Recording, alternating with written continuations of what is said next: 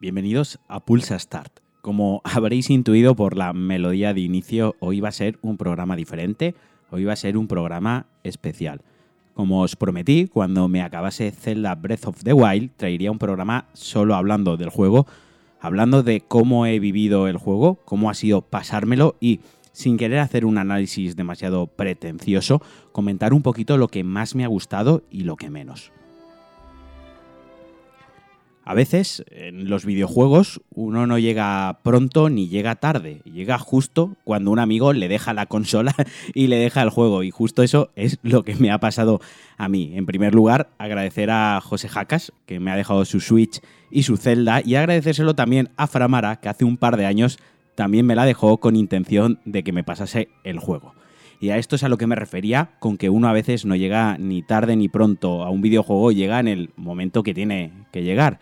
Cuando se lanzó Zelda Breath of the Wild, a mí no me llamaba mucho la atención, nunca he sido un gran fan de la saga, como ya os lo he comentado en más de una ocasión, y aquellos que me sigan habitualmente en redes sociales y quien me haya escuchado más de una vez en New Game Plus sabrá que solía hacer bromas recurrentes y bastantes bromas con Zelda y con los celderos. Pues bien, como digo, no me llamó la atención, pero cuando aproximadamente se cumplía un año del lanzamiento, no paraba de leer gente que solo podía y solo hacía que hablar bien del juego. Algunos incluso lo calificaban como el mejor juego que habían jugado nunca o uno de los mejores juegos de la historia. Y yo no suelo hacer demasiado caso al, no digamos al criterio, sino a la opinión de la mayoría de la gente. Me, baso mucho, me guío mucho por mi propia opinión, por lo que a mí me apetece y sí que es cierto que hay varias personas, 5, 6, 7 personas a las que escucho siempre atentamente y cuyo criterio para mí tiene mucho peso. Y estos son pues eh, mis amigos José Jacas, como digo, Framara y Muquita. Y ambos, los tres, coincidían en que era quizás uno de los mejores juegos que habían jugado nunca. Así que le pedí la consola a Framara, como digo, hace un par de años y empecé mi primera partida. Pero no sé qué me pasó con el juego. No conecté con el juego, que es algo también bastante habitual en el mundo de los videojuegos, que simplemente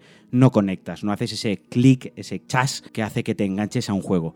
Quizás era por el control, quizás era por el lore, por el mundo, por el apartado visual, o quizás era porque el juego te lanzaba libremente y no te daba mucha explicación de lo que tenías que hacer. Fuera como fuese, jugué unas 15 horas y lo abandoné al llegar a la primera bestia. Hasta ahí llegó mi idilio de amor con Zelda, o más bien de desamor.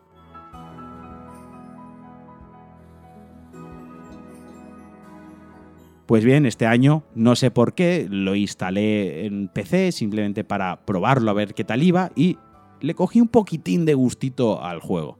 Pero yo sabía que delante del PC no iba a jugar unas 50, 60, 70 horas como requería este juego. Así que antes de avanzar más con la historia, José me dejó la consola. Y aquí es donde comenzó, ahora sí, mi verdadera historia de amor con Zelda Breath of the Wild.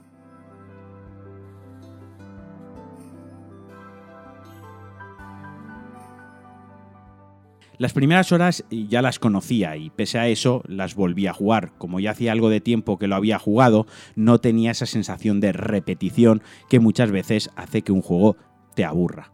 Es más, como ya conocía un poquito de qué iba el inicio del juego y tenía algunas nociones de la base jugable, las primeras horas esta vez no se me resistieron y no se me hicieron tan duras.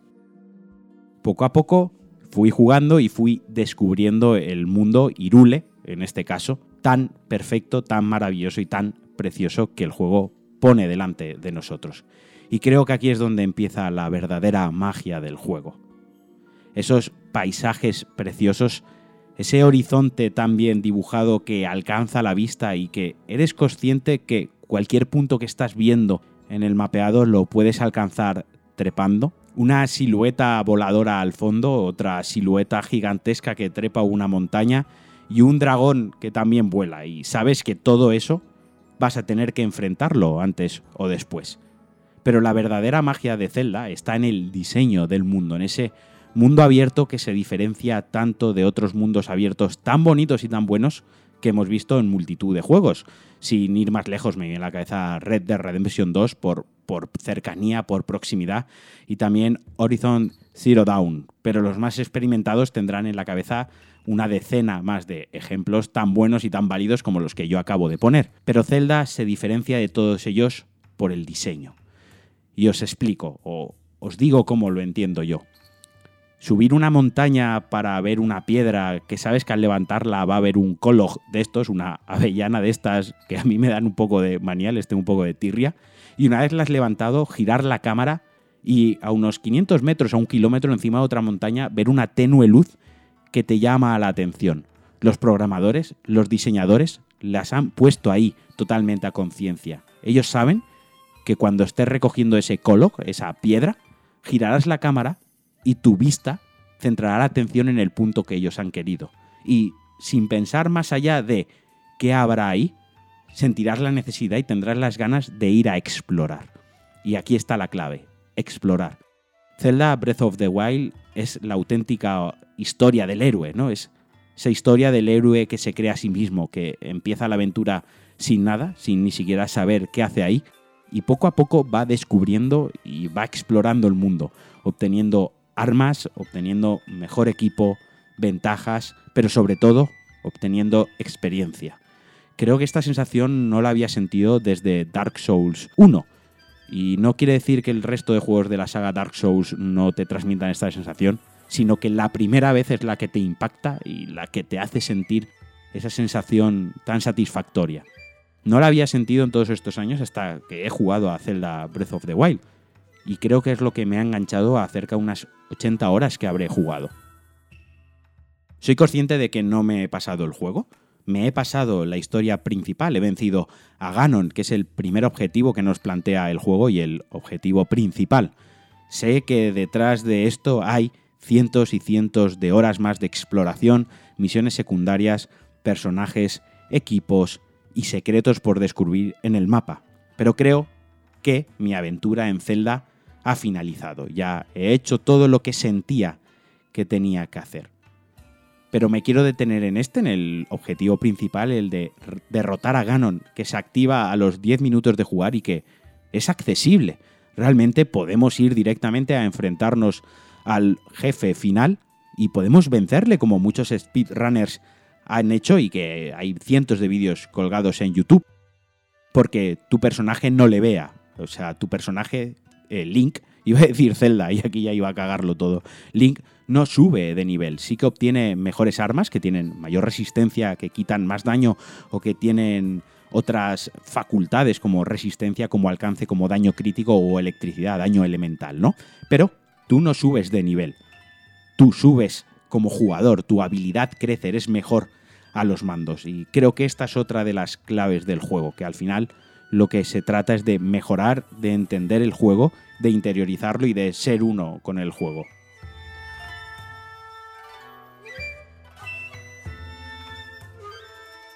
Pero bueno, también hay cosas que no me han gustado. Principalmente lo que me ha gustado de Zelda es el mundo y sobre todo han sido las sensaciones que me ha transmitido. La historia, el lore, pues bueno, es una historia muy al uso, muy trillada, ¿no? Héroe despierta después de una movida gorda, tiene que salvar a la princesa y tiene que salvar al reino. Para eso tiene que hacer misiones secundarias, algunas como recadero y otras más trascendentales. En su aventura se encuentra amigos, enemigos, gente que lo quiere traicionar y gente que le ayuda incondicionalmente. Hasta aquí, pues una historia solvente pero sin pretensiones, como Nintendo ha dicho muchas veces que la historia de Zelda no era una historia con pretensiones, simplemente querían una historia de aventuras que les diese una excusa para plantear puzzles, aventuras, combates y un desarrollo. Y este punto me ha gustado mucho, que no tenga esa pretensión, que sea una aventura clásica, una aventura entre comillas y que no se me malinterprete, muy infantil, pero buena, o sea, ese buen esa aventura infantil quiero que se entienda como algo positivo, ¿no? Como cuando ves una película Disney que sabes que es infantil pero te gusta, o, un cuento, lees un cuento o escuchas un cuento que también sabes que es infantil pero te gusta, creo que también parte de la magia de Zelda reside en esa inocencia que tiene.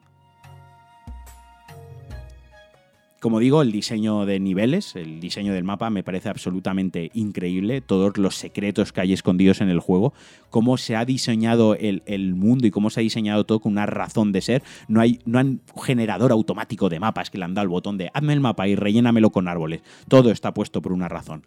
Pero, ¿qué es lo que menos me ha gustado? Pues eh, quien me haya seguido en Twitter habrá visto que me he quejado varias veces, sobre todo del tema de los controles. Creo que el peor enemigo del juego, el enemigo más duro es el control, el mapeado de controles y el sistema de combate. El sistema de combate no es del todo fino y no es del todo preciso para el combate exigente que a veces plantea luchando contra ciertos enemigos muy duros, los centaleones estos y los centinelas que hay, que quien haya jugado el juego sabe que son muy duros. Hay veces que he superado el combate más por habilidad, simplemente por llevar mucho equipo y llevar eh, muchos alimentos para, para curarme, porque es un combate en el que te obliga a hacer esquivas perfectas para paralizar el tiempo y poder sacudirle ahí a, gusto al enemigo o hacer parries, ¿no? Pero cuando juegas no es del todo preciso, a veces falla, a veces el mapeado de los controles te juega malas pasadas, a veces incluso la cámara, no sé, creo que el sistema de combate no está todo refinado y el Z Target este, el sistema de bloqueado, de fijación que arrastra desde hace no sé cuántos juegos, pues tampoco creo que sea el más indicado. Por otra parte, o otro punto que creo que también lastra un poquitín al juego, lo siento mucho, es el hardware. Es una pena que la consola de Nintendo, la Switch, no dé para más. Hay momentos que el juego tarda en cargar a los enemigos. Hay veces, hay, un sitio muy bonito del juego donde tienes la espada maestra, que es precioso, es increíblemente bonito y se te ponen los pelos como mm, eh, se te ponen los pelos de punta de, de, escuchar la música y todo en ese momento. Y joder, es una pena que ahí rasca hasta los 15 frames. Y hay momentos donde pues ves muchos dientes de sierra y demás. O sea, Creo que el, hardware está muy bien resuelto, el juego está resuelto bien en general para que funcione la consola y es increíble lo que han hecho, pero a veces eh, te quedas con un sabor de boca y dices, joder, esto en una consola más potente eh, sería impresionante, ¿no? Hasta dónde podría ir esto a 4K, a 60 frames, con mejor resolución, mejores sombras, mejores efectos, etcétera. Simplemente digo que es una, es una pena sin, sin más, ¿no? Supongo que si algún día sacan una versión mejorada de, Switch o la próxima consola de Nintendo y, vuelvan a, lanzar el juego, será una excusa perfecta y yo creo que a mí me dará la excusa perfecta para retomarlo y volvérmelo a pasar.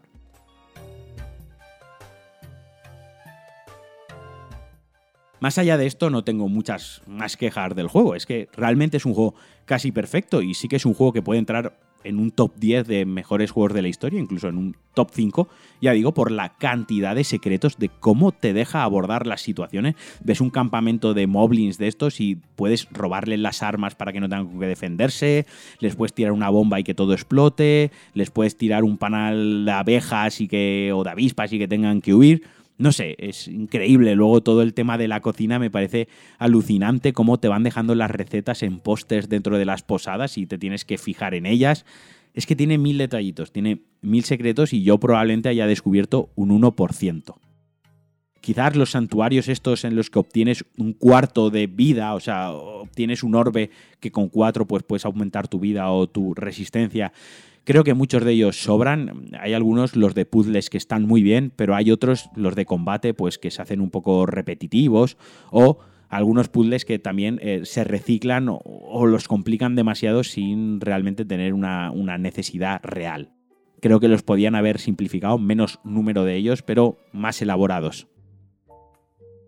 El tema de las mazmorras, eh, sé, porque me lo han contado mis amigos, que lo habitual en todos los celdas es que hay una mazmorra de agua, una mazmorra de fuego, etc. En este caso se han resuelto con las bestias. El puzzle interior de las bestias ni me han parecido ni buenos ni malos, me han parecido correctos. Sirven para lo que te quieren transmitir y sirven para ese transcurso del juego, ¿no?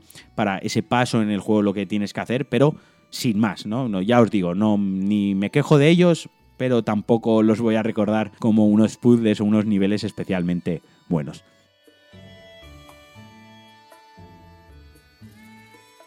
Así, y para ir acabando, no alargarme, porque este podcast está siendo más largo de lo normal, lo siento a todos por la chapa. Insisto, es uno de los mejores juegos que he jugado en mi vida, entra en mi top 10, incluso si me apuráis en mi top 5. Ha sido increíble esta experiencia, me alegro mucho de haberla jugado. Esto no significa que vaya a dejar de hacer bromas con los celderos y con Zelda, ni mucho menos pero me siento un poco más lleno, me siento un poco más completo como eh, jugador, como aficionado a los videojuegos y creo que me he pasado Zelda en el momento adecuado, en el momento en el que mi cuerpo me lo pedía. Así que nada, espero que os haya gustado este especial de pulsa Start. Eh, os pediría por favor que me dieseis feedback, que me escribáis comentarios en la plataforma de podcast que escuchéis habitualmente y me digáis si queréis más especiales de este tipo, analizando algún juego o hablando de mis sensaciones con algún juego de forma más extensa, dejando un poquito de lado las noticias, o si por el contrario esto os parece un coñazo y lo que queréis es que os hable de noticias y ya está. Daros las gracias a los que habéis llegado hasta este punto del podcast. Os mando un abrazo muy fuerte. Me alegro mucho haber compartido con vosotros algo tan especial como ha sido para mí Zelda Breath of the Wild. Nos escuchamos el miércoles y adiós.